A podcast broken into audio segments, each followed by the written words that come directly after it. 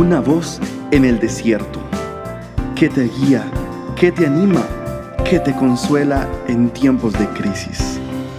Su dulce voz te da aliento de vida.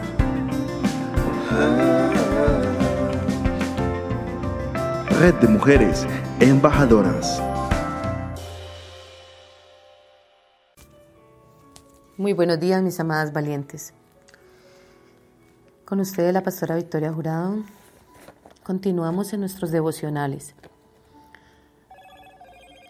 Usted se habrá preguntado si nuestro Señor Jesucristo experimentó el fracaso en su vida. Quiero que me acompañe a las escrituras y ellas nos van a contar la verdad.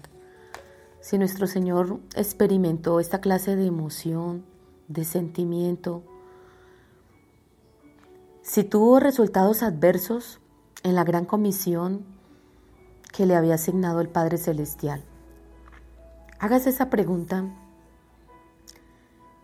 y vamos a mirarlo en las Escrituras. Dice la palabra del Señor en el Evangelio de Juan, capítulo 1. Jesús, la luz verdadera que alumbra a todo hombre, vino a este mundo. Y en el mundo estaba el mundo por él fue hecho, pero el mundo no le conoció. A lo suyo vino y los suyos no le recibieron. Mas a todos los que le recibieron, a los que creen en su nombre, les dio la potestad de que fueran hechos hijos de Dios, los cuales no serían engendrados de sangre ni de voluntad de carne, ni de voluntad de varón, sino de Dios. Y aquel verbo fue hecho carne y habitó entre nosotros y vimos su gloria, gloria como del unigénito del Padre lleno de gracia y de verdad. Juan dio testimonio de él y clamó diciendo, Este es de quien yo decía, el que viene después de mí es antes de mí, porque era primero que yo. Porque de su plenitud tomamos todos, y gracia sobre gracia.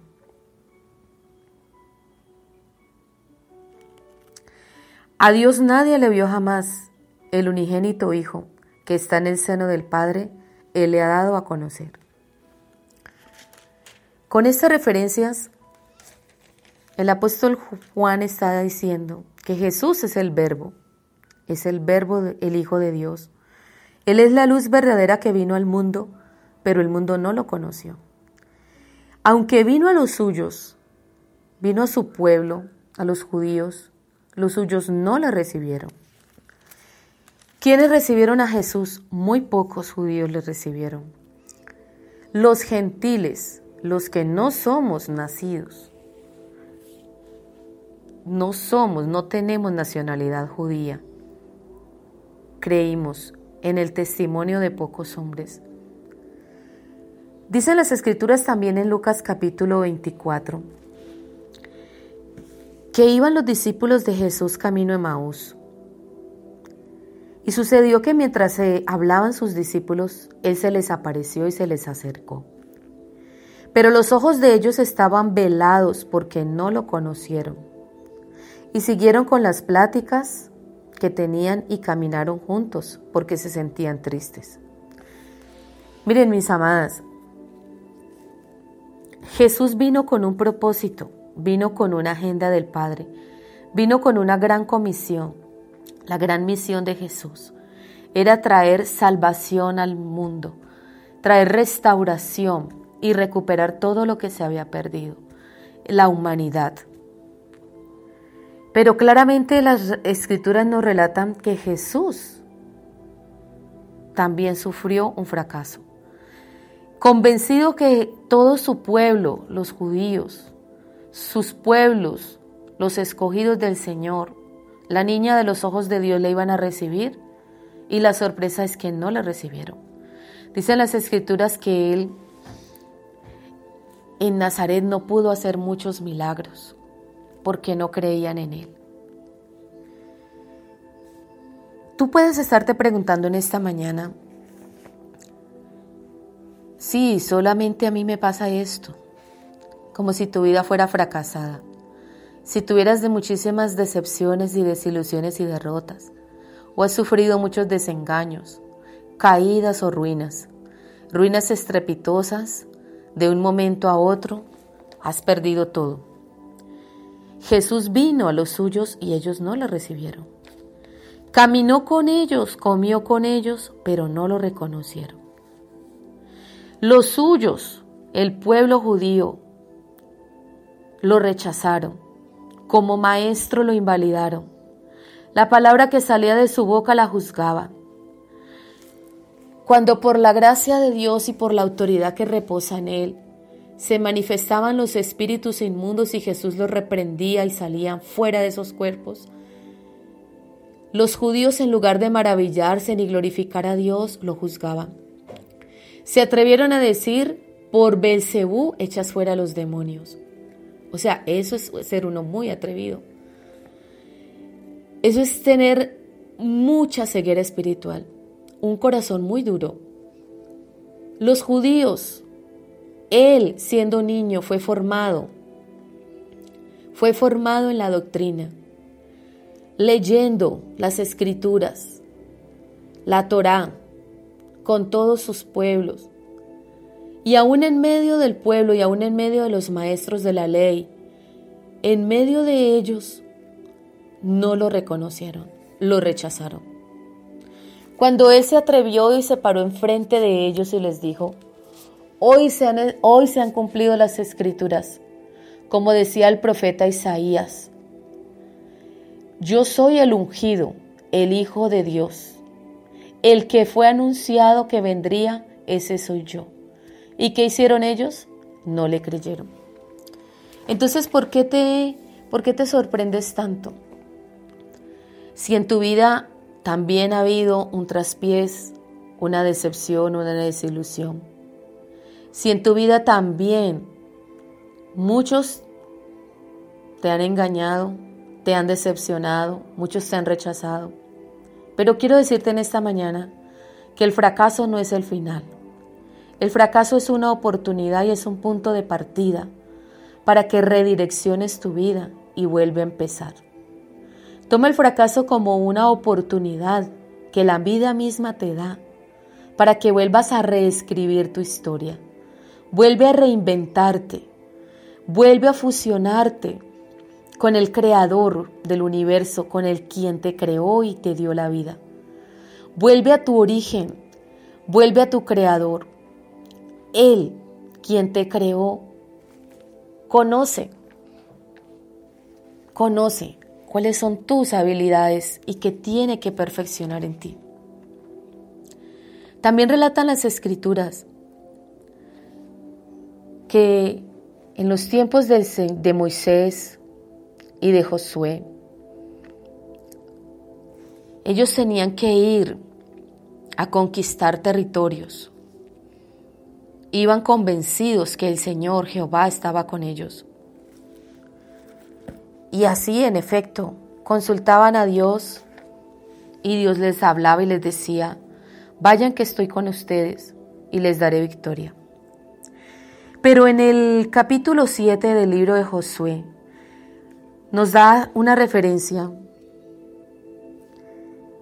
en esa oportunidad cuando fueron y tomaron Jericó tuvieron una gran victoria. Pero resulta que el pueblo, algunos de ellos, tomaron pertenencias de ese pueblo al cual ellos habían vencido. Jehová les había dado una gran victoria, pero varios de ellos tomaron anatemas, se apropiaron de botines que no eran de ellos, los guardaron debajo de sus alfombras, en sus propias tiendas. Pero Josué, que era el líder de ellos, no lo sabía. Acán fue uno de ellos. Con su familia era de la tribu de Judá y tomó un anatema. Sigilosamente y calladamente la enterró en su tienda, pues la ira de Jehová se encendió contra todo Israel. Dice las escrituras en Josué capítulo 7 versículo 5. Este pueblo estaba totalmente que desfallecía. Porque si el Señor les había dado una gran victoria en Jericó, ¿cómo era posible que en Jai no hubieran podido derrotar a sus enemigos? ¿Por qué sus adversarios se fortalecieron tanto contra ellos? Subió el pueblo a tomar Jai, pero tres mil hombres, tres mil hombres perdieron, se fatigaron y perdieron la batalla. Dice las escrituras, y los derrotaron en la bajada, por lo cual el corazón del pueblo desfalleció y vino a ser como agua. Entonces Josué, su líder, rompió sus vestidos y se postró en tierra sobre su rostro, delante del arca de Dios, hasta toda, hasta caer la tarde. Y echaron polvo sobre sus cabezas y dijeron, Señor, ¿qué pasó? ¿No nos habías entregado pues en manos de los amorreos?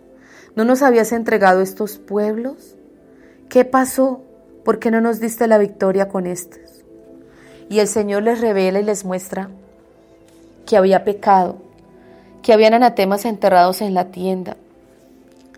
Quiero decirte, el Señor le avisa y le dice, santifica al pueblo, saca los anatemas de en medio de la tienda y levántate. No te postres más, levántate porque el pueblo es el que ha pecado y ha quebrantado mi pacto y mi ley. Saca el anatema, saca lo hurtado, saca lo que no pertenece a ustedes, lo que está en medio de sus enseres, y yo los voy a bendecir. Porque si no, sus enemigos volverán y los atacarán y los destruirán. Pero si sacan los anatemas, yo estaré con ustedes. Yo estaré en medio de ustedes. Entonces, mis amadas, esta es una lección de vida muy grande. Hay momentos de fracasos o fracasos continuos y hay que revisar por qué, por qué, cuál es la causa y las consecuencias. Revisemos nuestras vidas y examinemos el porqué de nuestro fracaso. Recuerda, fracasos son resultados adversos en algo que tú esperabas que sucediese, pero ocurrió lo contrario. Muchas raíces de nuestros fracasos no residen en la fuerza misma del enemigo, ni en mis debilidades. Más bien es en que nosotros nos resistimos a buscar la ayuda de Dios, o porque encubrimos nuestro pecado, o porque guardamos rebelión en nuestro corazón, o porque tenemos una mala actitud y tenemos malas reacciones. Todo eso lo ve el Señor, y Él está dispuesto en esta mañana a limpiar a perdonar nuestro pecado y nuestras malas conductas, a examinarlo todo, a limpiar y enderezar los caminos. Te invito a que lo hagas, preciosa mujer.